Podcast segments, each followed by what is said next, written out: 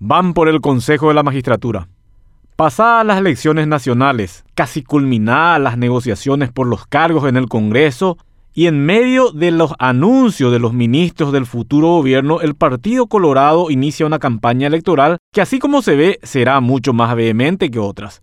Estamos hablando de la representación de dos abogados para el Consejo de la Magistratura. El cartismo, tras ganar las elecciones nacionales, está determinado a controlar las instituciones, pero paradójicamente, aquel a quien catapultaron al Consejo de la Magistratura y luego al jurado de enjuiciamiento de magistrados representa en este momento un obstáculo. Estamos hablando de Jorge Bogarín Alfonso, cuya figura siempre fue polémica, pero con el aval de contar con un respaldo gremial importante. Llegó a ser presidente del jurado de enjuiciamiento de magistrado incluso, pero su figura se desgastó cuando forzó una reelección a la presidencia contraria a la que señala la ley del jurado de enjuiciamiento. Como consecuencia lo obligaron a dejar el cargo. Pero mucho más desgastado quedó con la declaración de significativamente corrupto por parte de los Estados Unidos. Cuentan que el presidente electo Santiago Peña pidió la semana pasada que le quiten dos obstáculos para el inicio de su mandato.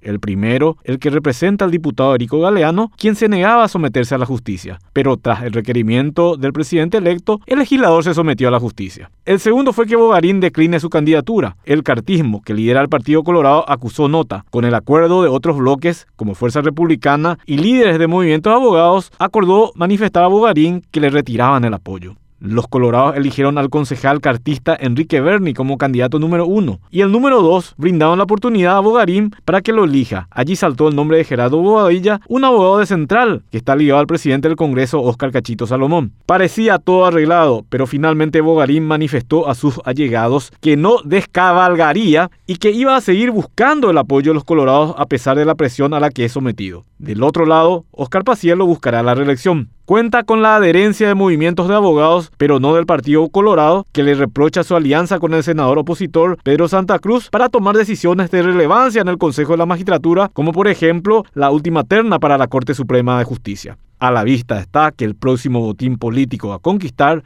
será el de la justicia.